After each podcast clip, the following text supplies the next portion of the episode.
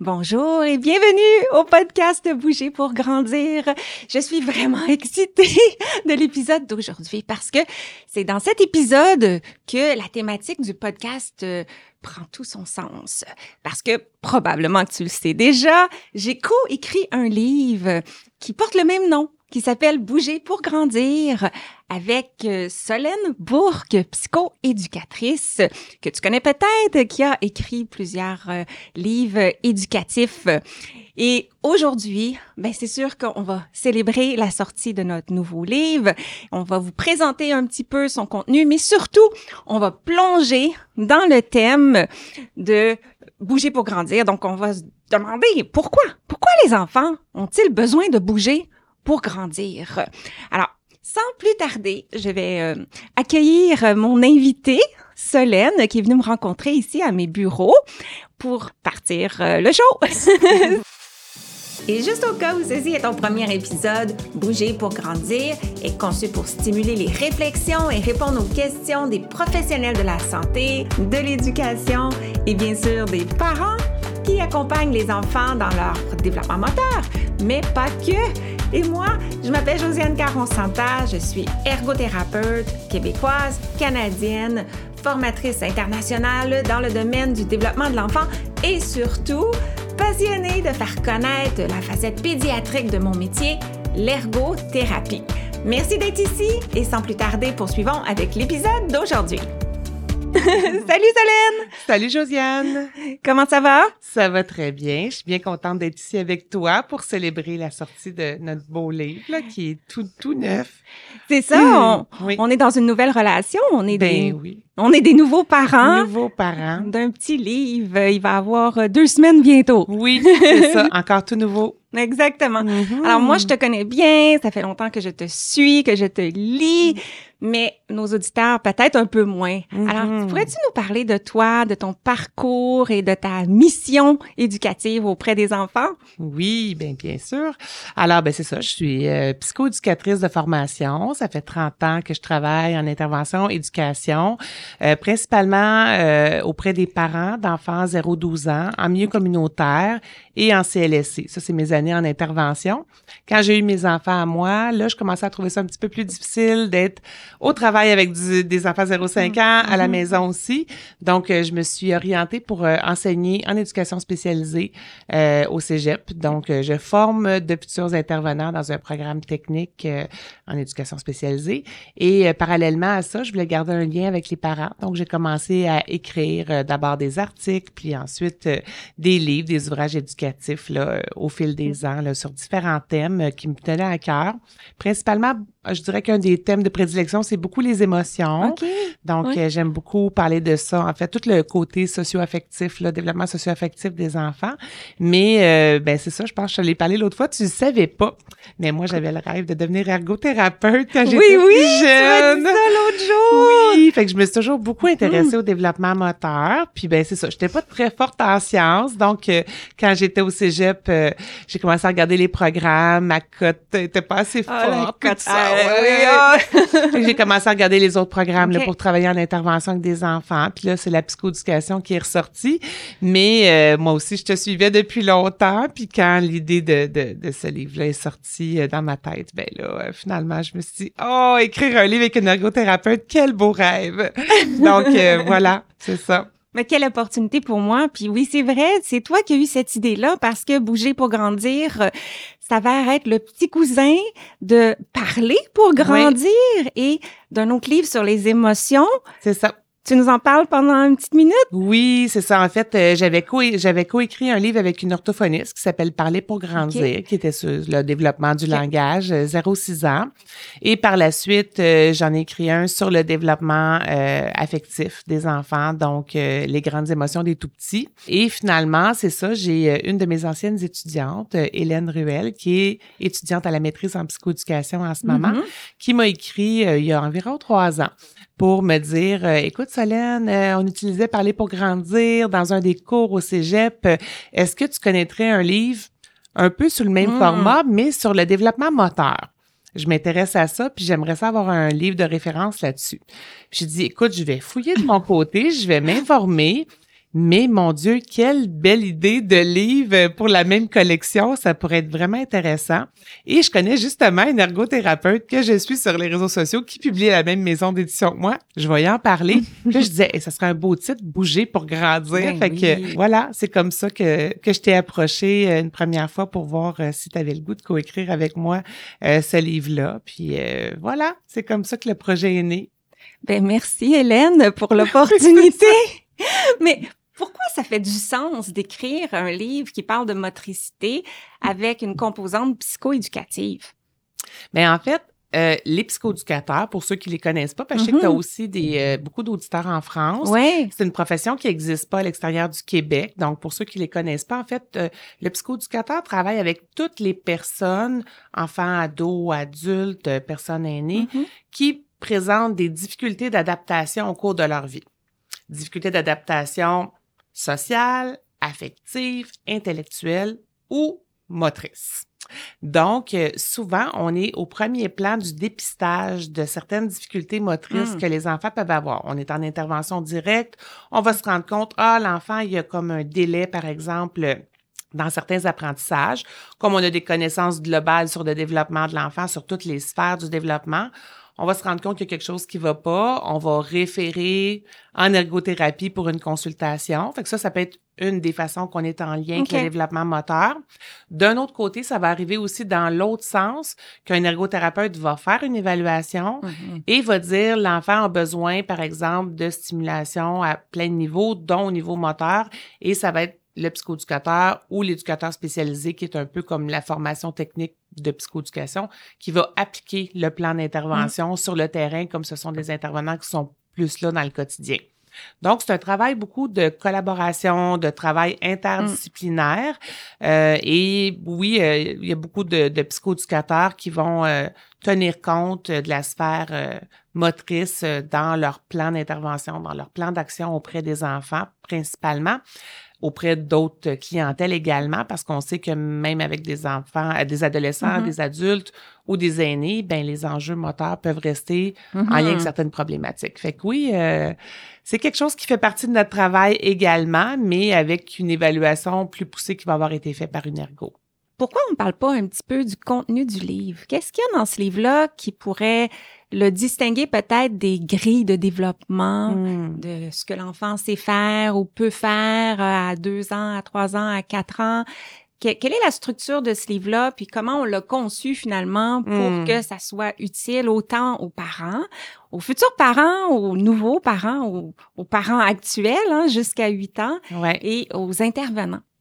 Ben en fait, quand on a commencé Oui. à faire des brainstorming justement sur ce livre-là, ce qu'on voulait, c'était que les parents puissent l'utiliser dans leur quotidien et aussi que le contenu soit suffisamment simple, accessible pour que tout le monde le comprenne. Donc, euh, ben on voulait pas que ça soit des termes trop techniques, trop professionnels. Alors, euh, on est, on s'est plus aligné vers ce qu'on appelle le développement fonctionnel, en fait, de Mm. l'enfant, c'est-à-dire les, les jalons fonctionnels euh, du développement. C'est-à-dire, euh, au lieu de parler, par exemple, d'une préhension pouce-index, ben ça va être comment l'enfant va tenir son ustensile ou son crayon. Donc, c'est vraiment dans le quotidien les gestes que l'enfant Mm. va poser euh, pour euh, bouger, pour grandir, finalement. voilà. Alors, euh, c'est un peu ça. Fait qu'on est, euh, on est vraiment parti là, de, de différents éléments euh, du développement. Euh, par exemple, bon, euh, on va prendre au niveau du développement moteur. Aide-moi un peu, là, tu sais, bon, euh, le- Oui. soulever sa tête, euh, commencer à ramper, euh, marcher quatre pattes, se lever debout, monter les escaliers, bon, pédaler, tout ça. Oui, tout va. à fait. Donc, l'organisation du livre, on voit la section motricité globale, la motricité fine, Oui, et on va voir un peu les étapes du développement dans chacun des jalons fonctionnels. Donc, comme ça. tu dis, ben, sauter, ben, c'est quoi les premières étapes de l'enfant qui apprend à sauter? oui. Et on va, euh, dans, le, dans la même section, finalement, parler des premiers sauts ou des premiers sautillements qui est au début Mhm. jusqu'au euh, aux sauts plus complexes, les, euh, les, les sauts de pantin, les jumping Ouais. jacks. Alors, on peut, dans le fond, guider l'enfant vers sa prochaine étape. Et la même chose au niveau de la, la tenue du crayon, de l'utilisation des ciseaux. Donc, euh, c'est vraiment organisé par fonction Oui. et activité plutôt que par groupe d'âge parce que chaque enfant se développe à son rythme. C'est ça. On voulait pas non plus, justement, que le parent, que ça soit écrit, par exemple, à deux ans, il doit faire Oui, ça. exactement. C'était plus une séquence. Ça se passe dans un ordre. Habituellement, un élément va arriver avant l'autre. Exactement. Mais on voulait pas nécessairement que ça soit s'il fait pas ça à tel âge. Ben, quoique, on a une petite section sur euh, des petites pistes, par exemple, à surveiller. Si à tel âge, il fait pas ça, là, peut-être faut aller consulter. Mais globalement, quand on est dans la section développement, c'est voici, par exemple, la progression Oui, normale que l'enfant va faire euh, habituellement par rapport à tout ça. Moi, il y a une question que j'avais envie de te poser Ah, parce oui. que dans le fond, euh, c'était un peu ça. Euh, moi, j'avais fait le langage 0 Oui, 6 ans. oui. Et là, toi, tu m'as dit, ah, moi, j'irais jusqu'à 8 ans pour le développement Mm. moteur. Pourquoi tu voulais aller jusqu'à 8 ans, Josiane? Ben parce que le développement s'arrête pas à 5 ans et souvent on va euh, suivre le développement de l'enfant où il y a beaucoup de grilles qui sont conçues jusqu'à 5 ans. Mais si on pense à tout ce qui euh, tout ce qui est une habileté fonctionnelle, ben ça prend à peu près jusqu'à 8 ans pour consolider finalement les fondations du développement. Donc tout le Mhm. contrôle de la posture, on le sait un enfant de 5 ans, c'est encore difficile de rester assis longtemps. Ouais. Et c'est normal parce que la posture est encore en développement. C'est Mhm. encore difficile de, de découper des choses complexes comme des étoiles. Pourquoi? Parce que la motricité fine est Est encore, en développement. Et lorsqu'on arrive vers 8 ans, l'enfant a généralement acquis la majorité de, de son développement moteur qui va être suffisant pour lui permettre de fonctionner dans le quotidien, je dirais comme un adulte. Donc, faire les mêmes choses qu'un adulte, brosser ses dents, s'essuyer à la selle, de utiliser des ustensiles. Mhm. Alors, c'est sûr qu'il peut continuer de se perfectionner après. Mais à partir La de base, cet âge-là, la base, elle est là elle est Mhm. suffisante finalement pour fonctionner. Et euh, tout le début du développement est plutôt inné dans le sens que l'enfant naît un peu programmé pour développer ses mouvements de base, pour ramper, pour euh, se lever debout, pour marcher.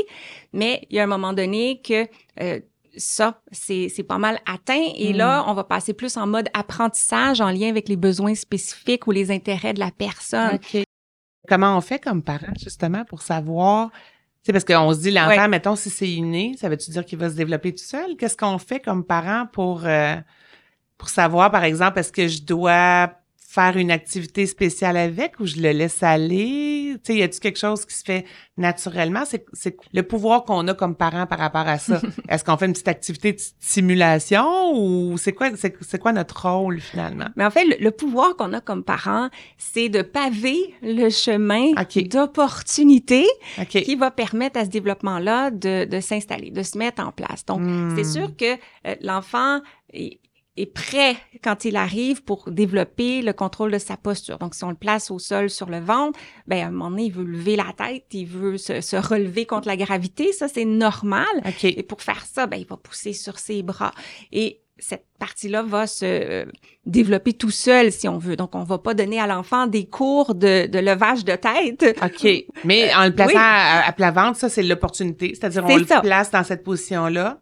Puis à partir de là, lui, avec la force de ses bras qui va se développer graduellement, va tranquillement progresser vers la capacité de soulever sa tête de mieux en mieux d'une fois à l'autre. Oui, ça? e- exactement. Ça s'appelle des réflexes primitifs. Donc, le- quand l'enfant reçoit la stimulation d'être à l'horizontale, par exemple, avec euh, la sensation du sol sur, Sur son, son ventre, ventre. ben il y a des réactions motrices qui s'activent naturellement pour que l'enfant graduellement soulève finalement la tête. La même chose va se produire pour rouler, pour euh, Hmm. se relever en position assise. Donc, l'enfant va faire tout ça par lui-même euh, au fil du temps, se lever debout aussi. Donc, euh, la, la- la vision, l'intérêt de- d'explorer son environnement va pousser un peu l'enfant à aller vers la prochaine étape de son développement. Il y a des activités qui vont arriver un petit peu plus tard, comme par exemple découper. Ben ça, c'est pas inné de découper. Donc ça, il va falloir présenter une opportunité avec euh, des ciseaux, Ouais. des objets, du papier en fonction de l'âge. Et là, il va falloir, dans le fond, montrer un petit peu à l'enfant comment ça peut s'utiliser. Donc, créer une opportunité, c'est un contexte ludique toujours dans le jeu qui va Mhm. permettre à l'enfant de découvrir un outil comme les ciseaux.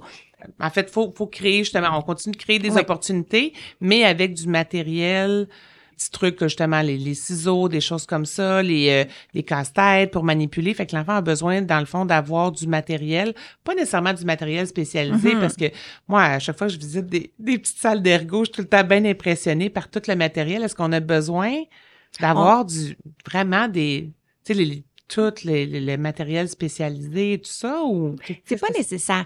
Dès qu'on a de l'espace, Mhm. euh, on est prêt pour développer sa motricité globale. L'enfant va bouger naturellement. C'est sûr que si on crée un environnement avec de la musique, ça va l'aider à explorer différentes façons de bouger. Si on a un environnement où il y a des, des coussins enjambés ou euh, une chaise en dessous de laquelle passer, ça va créer des opportunités où l'enfant pourra ramper ou de marcher à Mhm. quatre pattes. Et au niveau moteur fin, ben dès que c'est petit, ça se manipule. Ça se manipule. début- Fait qu'il va prendre des petits objets dans ses ça. mains. Il va te faire, en fait, il a l'intérêt d'aller vers des petits objets.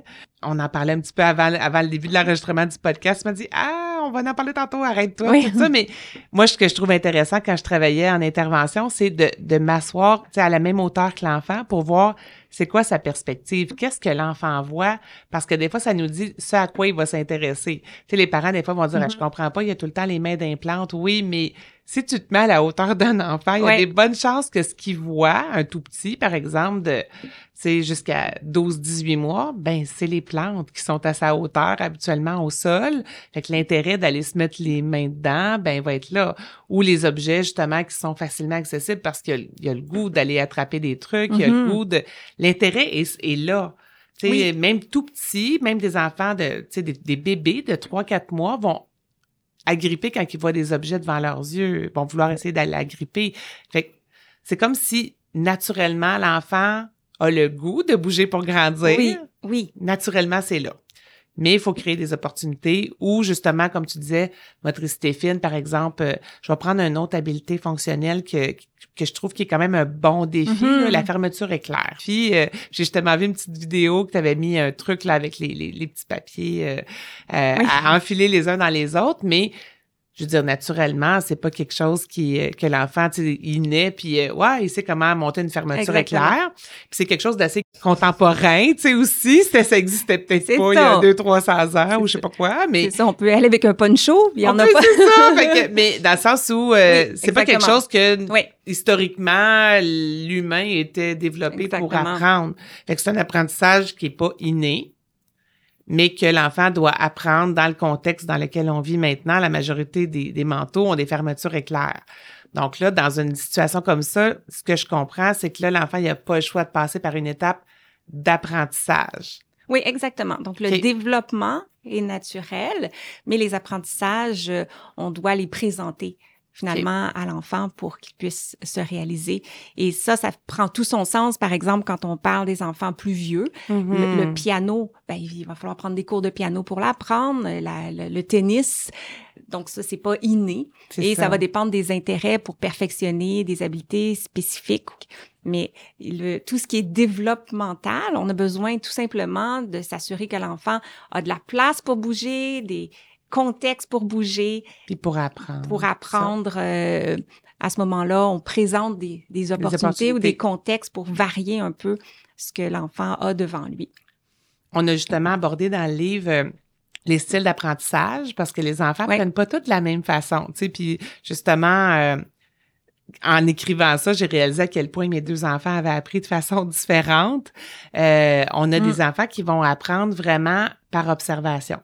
Donc, c'est souvent des enfants qui vont être un petit peu plus, je dirais, réservés, euh, qui vont, euh, ben, ou en tout cas, qui vont se garder un petit peu en retrait, qui vont plus regarder longtemps pour être sûr d'avoir absorbé, par exemple, toutes les étapes d'un geste. Puis souvent, ils vont assez bien réussir une fois qu'ils vont Oui. euh, se mettre dans l'action parce qu'ils vont avoir décortiqué peut-être dans l'observation comment ça se passe. Mais peut-être qu'ils sont, ils osent moins. Mhm. Fait que ça, c'est un des styles d'apprentissage, les, ceux qui apprennent par observation. Donc, souvent, des enfants qui vont vraiment prendre le temps de regarder, par exemple, on va prendre euh, un enfant qui s'en va jouer au parc et qui va regarder les autres Oui. enfants monter dans la structure de jeu pendant une petite demi-heure, puis la première fois qu'il y va, tout, tout, tout, Oui, il monte d'un coup, puis ça y est. Fait que ça, c'est un des styles d'apprentissage. T'en as-tu un autre que tu as envie de nous parler euh, au niveau Ben, il y a l'enfant qui est plus kinesthésique, on va dire. Donc, l'enfant qui apprend en faisant. Lui, il va aller au parc, il va monter la petite escalier, puis bouf, il va tomber. Là, il va dire, ça n'a pas marché, je vais réessayer. Je vais réessayer. Je vais aller plus vite, je vais aller moins vite, il va se réajuster. Donc, il apprend en faisant. Il, c'est un enfant qui peut être perçu comme un peu plus casse-cou, mais en même temps, lui, c'est sa façon, par essai et erreur, de Ouais. découvrir les possibilités de son corps. Puis c'est souvent les enfants qui se découragent pas quand ils vont vivre des, des échecs ou des ça. erreurs. Ils vont se réessayer. Ils vont se réessayer jusqu'à temps qu'ils arrivent finalement. Puis euh, souvent, ils vont utiliser une stratégie différente d'une fois à l'autre. S'ils voient, mettons, que ça n'a pas fonctionné avec ce, ce pied-là en premier, ils vont en essayer l'autre. Euh, donc, c'est intéressant de les Oui. observer, ces enfants-là aussi, pour voir comment ils vont réussir à justement grimper au Mm. parc ou monter sur une chaise pour atteindre ce qu'ils veulent sur le comptoir ou des Mhm. trucs comme ça. Fait que c'est euh, c'est bien intéressant ça aussi. Et finalement, ben, on a les enfants qui vont plus apprendre par euh, démonstration, c'est-à-dire que ça va être euh, vraiment un adulte ou même un autre enfant qui va être à côté, puis euh, qui va vraiment euh, lui montrer, donc euh, dans l'action, mais dans une action où il va avoir un modèle à côté de lui qui Oui. va Oui. euh, vraiment reproduire le geste, euh, ben, qui va faire le geste et que l'enfant va avoir à le Mhm. reproduire. Aussi, on va voir en intervention là, des intervenants qui vont aller faire ce qu'on appelle du main sur main, sais, pour aider le- l'enfant à faire le mouvement, mettons, de ciseaux, des trucs comme ça. Mhm. J'avais même déjà vu des ciseaux avec, tu sais, comme deux trucs de, de deux, Oui. deux, deux styles d'anneaux. Tout ça, est-ce que c'est nécessaire d'avoir des trucs comme ça pour euh, apprendre ou c'est suffisant juste qu'ils regardent le mouvement à côté puis qu'ils le reproduisent? Euh, Parce qu'il y en a des parents qui vont voir du matériel spécialisé comme ça puis qui se disent, c'est-tu nécessaire? Ou les, les petits, des petits objets de prise de crayon qu'on peut Mhm. mettre dessus? Les parents que je vois ont souvent tendance à dire, c'est quoi le matériel dont j'ai besoin Ouais. ou qu'est-ce que je pourrais faire pour stimuler? Puis à partir de quand, pour un enfant, par exemple, qui a un développement normal, est-ce que c'est nécessaire d'utiliser ça ou c'est plus pour des enfants qui vont avoir des besoins particuliers? Des fois, je pense que c'est là où c'est pas toujours facile pour les parents de savoir, euh, je m'en vais-tu dans un magasin spécialisé puis je m'achète un kit ou pas, là, tu sais, de, Ouais, trucs, là? Mais c'est vraiment une bonne question. À moins que l'enfant a un défi avec euh, un apprentissage en particulier, souvent euh, un défi qui va avoir été un peu validé par euh, un professionnel, Mm. parce que les enfants ont différents rythmes d'apprentissage et c'est pas anormal d'avoir de la difficulté au début, particulièrement les enfants qui apprennent plus par essai-erreur, ben ils ont besoin de faire des essais puis des erreurs avant de progresser. Et c'est sûr que tout ce qui est ergonomie de des outils, donc euh, euh, un crayon pas trop gros, des ciseaux pas trop gros, on Mhm. reste dans une tâche aussi adaptée au niveau de l'enfant. Mhm. quand l'enfant commence à découper, on lui donne pas une étoile à découper, on lui donne de la pâte à modeler avec des petits ciseaux. À Pas nécessairement une ligne droite sur une feuille, là. Ça va être Non, c'est ça. découper quelque chose qui, qu'il n'y a pas nécessairement une performance, on pourrait dire. En tout cas, Oui, arriver à un exactement. résultat. C'est juste explorer, on ferme, on ouvre les ciseaux. C'est ça. Il y a plusieurs étapes lorsqu'on utilise un outil. Puis le premier, ben, c'est comprendre comment ça fonctionne, puis d'avoir du plaisir avec l'outil. Puis après ça, on peut se challenger avec des lignes Ok. et accomplir quelque chose avec Hmm. l'outil. Ouais. Mais au début, on veut aller dans des activités qui sont accessibles à l'enfant, qui peut apprendre et avoir du succès par lui-même sans qu'on doive l'aider dans un, un laps de temps qui est raisonnable pour que l'enfant se décourage pas puis qu'il progresse. Alors à ce niveau-là, on n'a pas besoin d'outils particuliers, on a besoin de variété lorsqu'il s'agit des, des crayons. hein. Par Mhm. exemple, des crayons de cire quand l'enfant est tout petit, ça aide à apprendre à, à contrôler euh, avec les doigts plutôt qu'avec toute la main le crayon. Mais on peut euh, après ça changer avec des feutres, avec euh, des crayons de bois, des Mhm. crayons de mine quand on veut dessiner. Donc la variété des craies aussi va permettre de développer l'aisance avec différents outils. En même temps qu'on progresse dans l'apprentissage euh, qui est par exemple le dessin, la construction, ça aide le- la motricité fine à se raffiner puis à Mhm. s'ajuster aux différents médiums. Donc on n'a pas besoin de d'équipement particulier. Tout est là dans la nature, Ouais. tout est là dans la maison. Il y a euh, des, des planchers, il y a des chaises, il y a des, des oreillers, il y a Euh, Et les ciseaux, c'est d'avoir a- des ciseaux adaptés à l'âge, par exemple, d'avoir Oui. des ciseaux ronds au départ. Euh, il y en a même qui commencent avec des ciseaux en plastique, justement, pour Oui, la pâte à modeler, puis tout ça.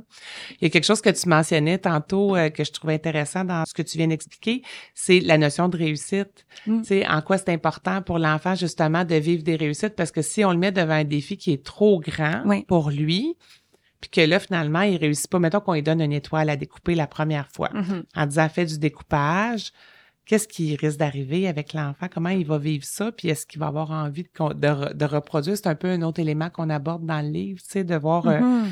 que dans le fond, l'enfant a besoin de se sentir compétent, a besoin de sentir qu'il est bon. Et ça, les enfants sont tous sensibles à ça. Hein? Tu sais, les enfants, c'est Hey, je suis un champion, Oui, je suis oui. bon, j'étais capable. Puis c'est ça qui va leur donner envie de bouger à nouveau Oui. pour grandir, tu sais, de continuer à essayer. Alors, c'est sûr qu'il faut toujours essayer de voir c'est quoi le geste ou le mouvement ou le l'activité la plus simple par rapport à une habileté justement fonctionnelle? Fait que c'est pour ça que quand on part, nous autres, dans la progression, on part du début, début, Oui, début. oui, oui. Parce que le début, début, c'est là où l'enfant commence. Fait que euh, quand on part de là, ben, on parlait dans le livre de la zone proximale de développement, Oui, c'est y oui. aller avec une petite étape. Si on veut lui donner un défi, là, un petit défi plus loin, pas un défi trop grand. Parce que si justement on est pâte à modeler, puis la fois d'après, si on découpe une étoile, wow, tu sais, la, la marche, elle est très haute à monter pour l'enfant. Fait que d'y aller avec des, des tout petits Oui. défis à la fois pour que j'ai vécu une réussite. Puis je dirais même, des fois, de rester sur la même marche un petit bout de temps Mhm. pour qu'il consolide son succès puis qu'il se sente en confiance aussi, tu sais. Oui, c'est tellement vrai. Que la confiance, elle Mhm. reste là puis qu'il l'intègre de dire, hey, je suis capable. Je suis pas juste capable une fois. Je suis capable deux, puis trois, puis quatre fois, puis je suis capable de répéter le même mouvement et je vais revivre cette réussite-là. Et à partir de là, là, je suis confiant d'aller à la prochaine étape, là. Fait que ça, je trouvais que c'était quelque chose qui est important aussi parce qu'on a tendance des fois, ah, il est capable de faire ça, on va lui donner un autre petit défi, puis là, des fois, on peut rester sur la même marche euh, un petit bout, euh, avec le même, euh, la même activité. Puis les enfants, ils aiment la répétition. Hein? Ah, tellement, C'est fou comment tellement, ouais. ils peuvent refaire le même casse-tête euh, dix fois.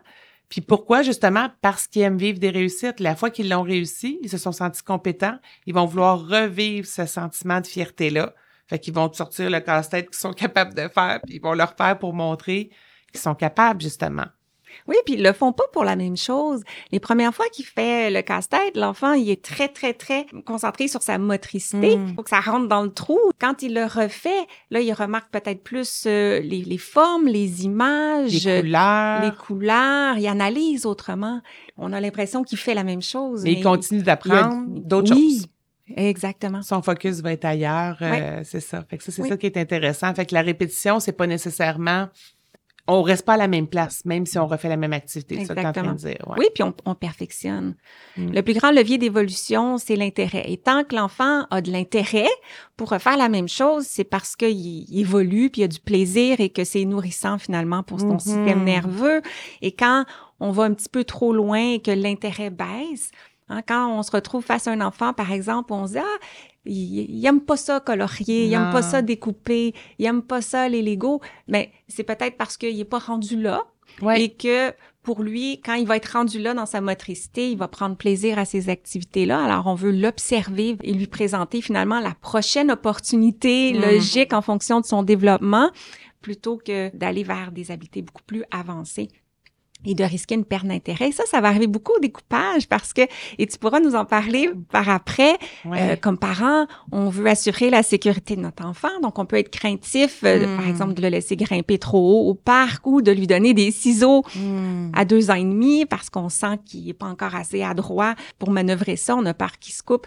Alors, à ce moment-là, ça se peut qu'on attende pour présenter cette opportunité-là. Et lorsque l'enfant arrive à trois ans et demi ou à quatre ans, là, on le sent prêt pour les ciseaux, mais ce qu'on fait, c'est qu'on a tendance peut-être à lui donner un, un projet de découpage qui est équivalent à ce que les enfants de quatre ans qui découpent depuis un an. Oui, c'est Bon. ça. Et là, c'est trop difficile. Oui, Il est pas prêt à découper un carré. Il est prêt à découper des morceaux de fromage c'est ça. et, de la- des morceaux de corde ou euh, d'autres choses. Donc, on veut respecter son rythme. Mais vas-y donc nous parler un petit peu là, de, des craintes qu'on pourrait avoir qui pourraient, en- dans le fond, euh, limiter la capacité de Mm. l'enfant de bouger pour grandir. C'est ça. En fait, les craintes peuvent être de, de deux côtés. Des fois, il y a des Mhm. enfants qui eux-mêmes sont plus craintifs de nature. C'est des enfants qui vont pas nécessairement oser. Euh, et ben c'est ça. Quand on observe ça chez les enfants, ben ça peut partir soit du tempérament de l'enfant, qui est un, un, un enfant qui Mhm. va moins avoir tendance à explorer, mais on va souvent voir que ça part des fois d'une crainte des parents. Donc, soit la crainte qui se blesse.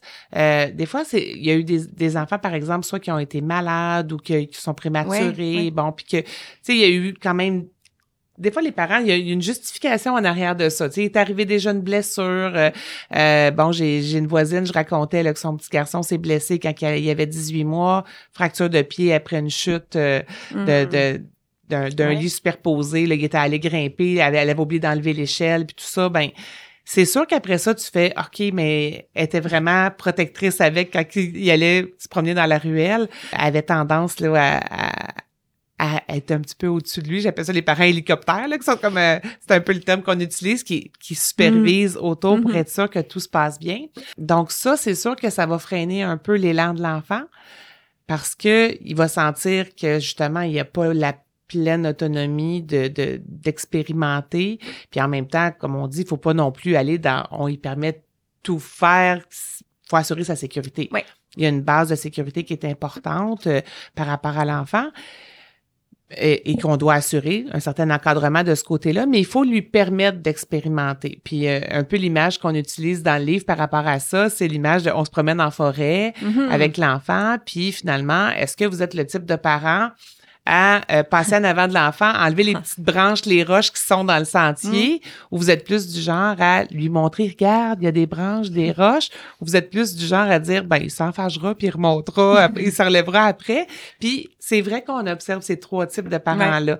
Fait que c'est sûr que le parent qui a tendance à aller tout enlever les petites roches, les branches, Ouais. pour que le sentier soit lisse, lisse, lisse, ben ça se peut que cet enfant-là ose moins et puisse avoir, sans nécessairement dire des retards développementaux, mais qu'il soit un petit peu en décalage par rapport aux autres enfants parce qu'ils vont moins oser, Mhm. c'est sûr. Ouais. C'est des choses qu'on va observer. Oui, ça, me- ça me fait rire parce que je viens de voir l'image du euh, troisième type de parent qui, lui, euh, tasse pas les roches, mais part toujours avec un kit de premiers soins. Oui, advienne que pourra. Je suis là. On va, on va remonter la Ben oui. pente et euh, on va poursuivre de cette façon-là. J'avais le goût de ramener le thème principal du podcast et la question à laquelle on veut vraiment répondre avec le livre et le podcast, Mm. qui est vraiment pourquoi les enfants doivent bouger pour grandir. On a parlé Mhm. beaucoup de comment, Oui. comment installer ça dans le quotidien, mais maintenant, pourquoi c'est important? C'est sûr que le développement moteur, c'est une, une base Mm. là, au niveau de l'enfant. Tu sais, l'enfant, je dirais même avant de parler, avant de faire autre chose, il, il, il- il naît avec des réflexes primitifs. On en parle un petit peu dans le livre. Il bouge déjà en partant. C'est une forme d'exploration, tu sais, tous les sens. À la base, l'enfant, Ouais. en naissant, il y a déjà quelque chose qui est là. Il y avait déjà un petit programme là euh, qui est Ouais. installé déjà au niveau moteur. Donc, c'est sûr que... Ce sont ses premiers apprentissages Oui. qu'il va faire. Mhm, exactement. Et comme tu dis, à partir du moment où il maîtrise un peu plus sa posture et ses mains, là, il va pouvoir toucher à la plante.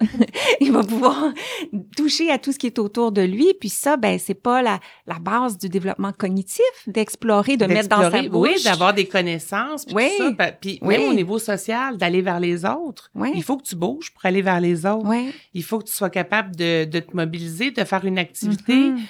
Euh, interactive avec l'autre. Ben ça risque d'être dans l'action aussi. Oui. Donc, euh, oui, c'est certain que euh, bouger fait partie d'un développement. Moi, je dis toujours, euh, le développement, là, c'est comme une tarte là, avec des pointes. OK. puis tout se complète. Fait que, tu sais, ça fait partie d'un tout.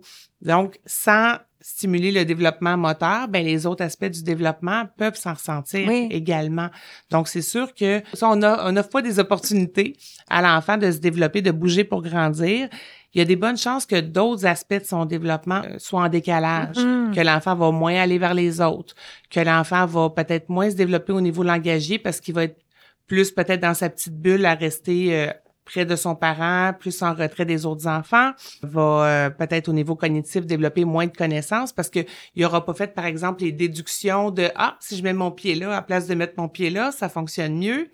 Fait que c'est c'est tout ça qui est en train de se Mhm. développer, c'est comme si en fait on a toutes des, des, des petites connexions qui sont en train de se faire dans le corps mais qui permettent à la, la tarte complète est en train de se construire. Là. Mais oui, des, des concepts euh, euh, au niveau de l'espace, par exemple, en haut, en bas. Euh, si moi, je l'ai grimpé en haut et je suis tombée en bas, j'apprends Oui. l'espace. Et tous les premiers apprentissages, dans le fond, proviennent initialement de, de ce que je peux faire dans mon corps, mon, mon image de mon corps, mon schéma corporel C'est ça. euh, comme on appelle ça. Puis plus je développe euh, une bonne conscience de comment mon corps fonctionne et de ses possibilités, plus je suis à l'aise pour explorer l'environnement. Et j'ai lu une étude euh, qui parlait vraiment du sentiment de compétence et que les habiletés motrices fondamentales que l'enfant développe nourrissent son sentiment de compétence Ouais. face à sa motricité et que plus l'enfant se sent compétent, plus il veut naturellement bouger pour continuer à grandir. Mhm. Et moins il se sent compétent, moins il a le goût de bouger. Et plus il devient sédentaire et que ça, ça s'entretient. Et que euh, au fil du temps, ben ça peut faire la différence entre euh, un adulte qui va être très actif et un adulte qui va être beaucoup plus intellectuel dans ses intérêts. Et ça, ça part euh, des premières étapes du développement. Toi, tu nous parlais de la tarte. Et le quartier moteur de la tarte, on pourrait le visualiser comme une pyramide. Chacune des étapes de cette pyramide-là permet la construction de la prochaine. Et que Mm. si les étapes n'ont pas été explorées et ont été peut-être sautées, par exemple, certains enfants vont pas faire de quatre pattes, par exemple, vont passer directement à la marche. La période où, dans son développement, le quatre pattes aurait pu être euh, exploré, dans le fond, Mm. l'aide avec d'autres étapes. Avec d'autres étapes. supérieures. Je me rappelle, ouais. c'est ça, quand on était en stimulation Ouais. précoce à l'organisme communautaire où je travaillais, euh, il parlait du chaînon manquant. Tu sais, c'est Ah, comme si- Exactement, ouais. C'est ouais. comme s'il y avait comme euh, un petit étape justement qui était manquante dans le Mhm. développement. Puis euh, on nous recommandait, le- l'ergothérapeute du CLSN nous disait faut aller retravailler le chaînon manquant. Donc là, on faisait des parcours moteurs, Ouais. des trucs comme ça avec les enfants justement qui avaient pas marché à quatre pattes. Bon, on le faisait avec tous les enfants, ils Ouais. embarquaient tous dans l'activité, mais ça permettait à l'enfant qui lui avait pas marché à quatre pattes dans son développement de faire une activité avec d'autres enfants où il allait retravailler cette habileté-là. Parce que il il est jamais trop tard pour stimuler, Mm. parce qu'il y a des parents des fois qui Mm. vont dire ouais mais il a pas marché à quatre pattes, mais il est rendu à quatre ans. C'est trop tard maintenant pour aller stimuler ça? Est-ce que c'est trop tard? Non, c'est pas trop tard. Et l'objectif n'est pas d'aller maîtriser le quatre pattes, parce que bien sûr, n'importe quel enfant qui a pas marché à quatre pattes, on peut lui dire, ben marche à quatre pattes, il va réussir quand il a huit ans. Mm. Mais c'est d'avoir vécu chacune des étapes du développement, parce que chacune a quelque chose à contribuer. Et ça, il est pas trop tard pour aller le chercher, parce que le cerveau, on dit qu'il est plastique, donc il se réorganise. Et ce qui se passe finalement dans la première année de vie, c'est que le cerveau de- du petit bébé, il est très, très désorganisé. Puis à, à chaque mouvement qu'il fait, il vient connecter un petit peu les cellules dans son cerveau, puis organiser tout ça. Et les zones, finalement, qui, qui peuvent s'organiser à travers un mouvement comme le quatre pattes ou le Mm. rampé, peuvent être euh, encore à développer, finalement, Mhm. et à raffiner. Et un exemple que j'utilise des fois avec les plus grands à qui on veut proposer de refaire du quatre pattes, puis je trouve que c'est un bon exemple pour euh, comprendre ce qu'on veut dire par le chaîne manquant, Mhm. c'est que si on imagine un jeu vidéo hein, dans lequel il y a des tableaux, plus les vieux jeux vidéo, Oui, là, comme dans ça. mon temps, là, Super Mario, là, Oui. ou euh, dans le tableau 1, ben, par exemple, il y avait euh, un petit champignon ou une étoile à aller Mhm. chercher, puis euh, une fleur à aller chercher au tableau 2, puis autre chose au tableau 3. Et là, ben, je peux quand même passer au tableau 4 sans le champignon, mais c'était rendu au tableau 6 que j'avais besoin de la fleur puis du champignon. Ah, ouais, et là, ben, je l'ai pas nécessairement dans mon sac à outils. Donc, c'est sûr, je vais être capable de poursuivre, mais je peux avoir euh, un petit peu plus de, de challenge dans mon corps pour euh, apprendre euh, des, des sports, Mm. pour euh, faire certaines choses qui demandent plus de précision. Passer la soie dentaire, c'est pas simple, OK? Mais c'est à travers les expériences passées que l'enfant va pouvoir apprendre quelque chose de complexe comme ça dans un laps de temps raisonnable pour pas perdre intérêt. Hum, c'est ça. Fait que ça aussi, ça explique pourquoi c'est important de bouger pour grandir. Dans le sens où c'est pas juste une question de oh, on veut stimuler l'enfant pour, par exemple, être, être habile dans des sports ou des trucs comme ça, mais des habiletés de tous les jours oui. vont se développer parce qu'en fait, il va faire des liens qui vont faire en sorte que ses mains, son corps va bouger pour lui permettre d'être capable de faire des actions comme justement se passer la soie dentaire ou euh, Ouais. le, le fil dans l'échat de l'aiguille, des trucs comme ça. Fait que tricoter, tu sais, moi, ma fille, elle a commencé à tricoter, Ben elle avait 8 ou 9 ans. Oui. Puis euh, juste de la, tu sais, la combination des deux baguettes, puis elle aimait ça, elle trouvait ça chouette.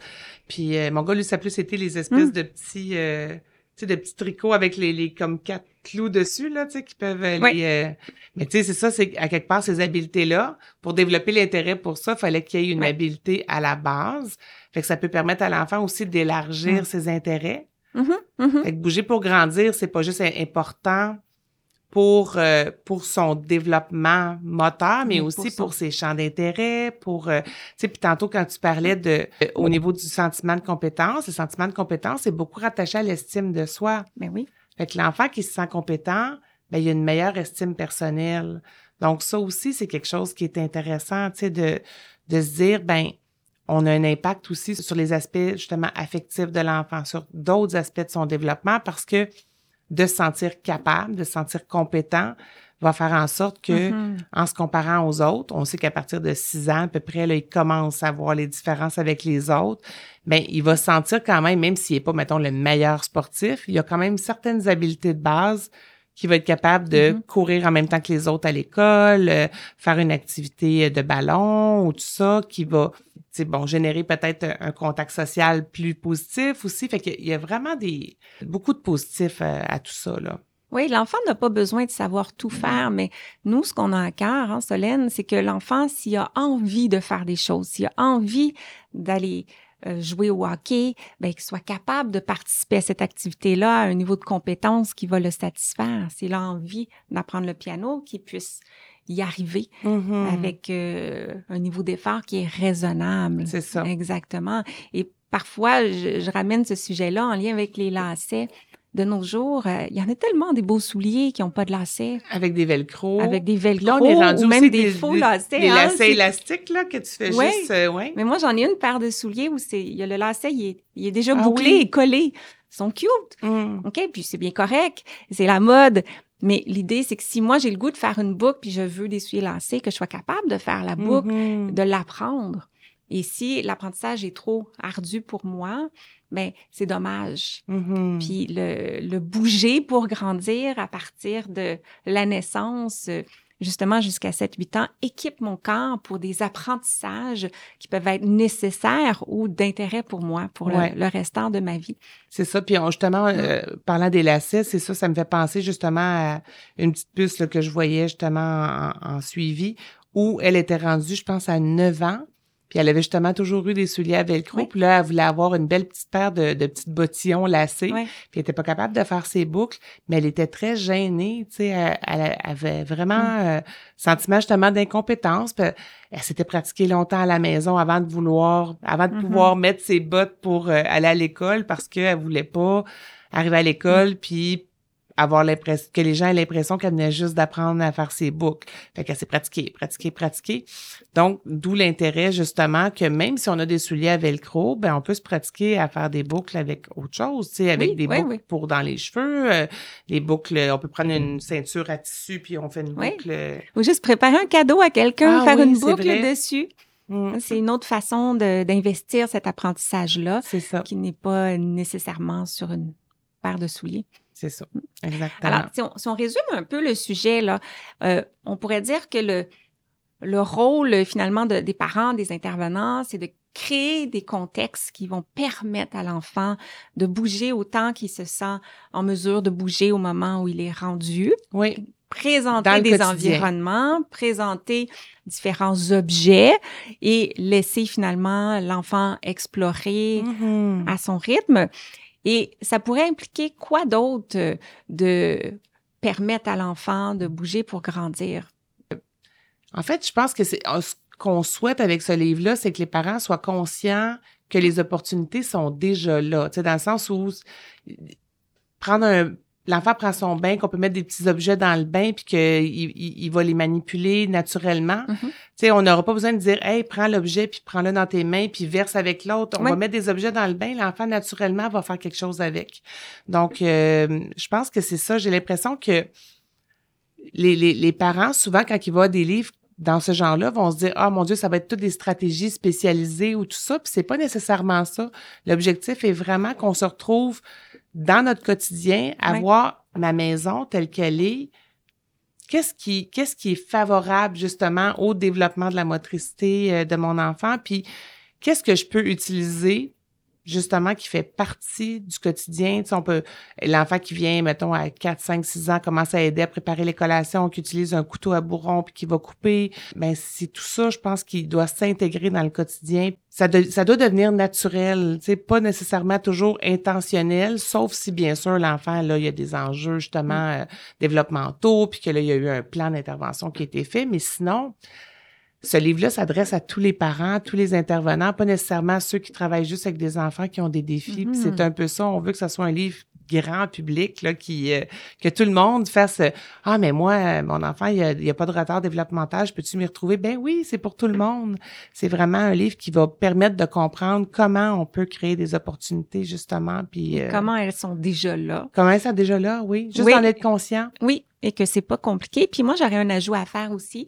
Dans le fond, comme il y a tellement de naturel dans cette exploration-là du corps et de l'environnement, bien, on veut peut-être euh, limiter le temps où l'enfant va être euh, limité dans ses mouvements. Par oui, exemple, immobile. Euh, des, des, sièges, par exemple, qui restreignent l'enfant. Oui, c'est ça. Il y a des ah. petits sièges spécialisés là, qui, à quatre mois, sont, sont, sont capables de s'asseoir. C'est pas nécessairement bon pour l'enfant de. C'est pas nécessaire. Puis euh, il y a besoin de temps. C'est sûr que temporairement, il faut prendre une douche. On peut l'installer dans un endroit sécuritaire, ou bien lorsqu'il commence à manger, on peut l'installer assis aussi, puis en voiture évidemment. Mais autrement, l'enfant va avoir plus d'opportunités s'il est au sol que installé dans quelque chose ou une soucoupe ou euh, un autre équipement, une balançoire qui qui nuit finalement à ses mouvements.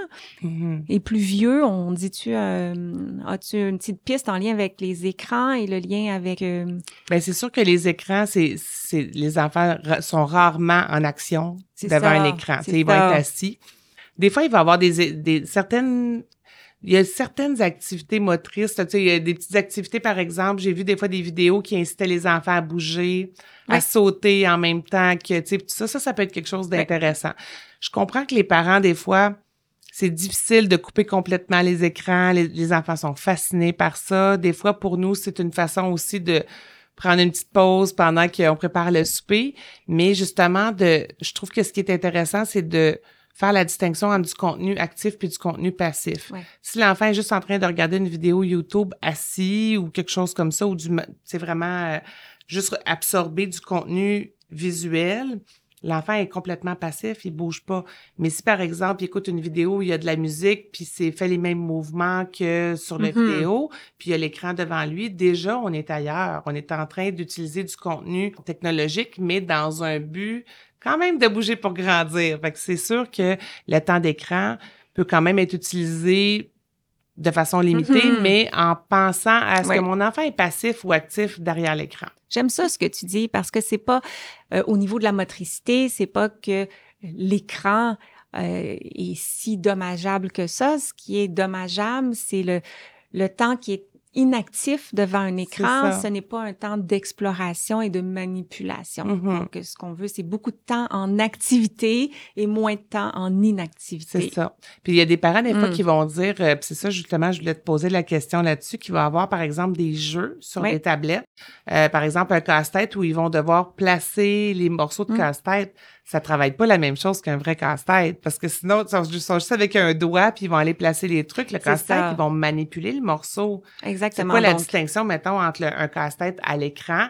Le parent va dire ben il est actif il est en train de faire un casse-tête versus le vrai casse-tête mais c'est que le casse-tête à l'écran va travailler plus la partie perceptuelle, donc euh, de percevoir la forme du casse-tête et où l'amener.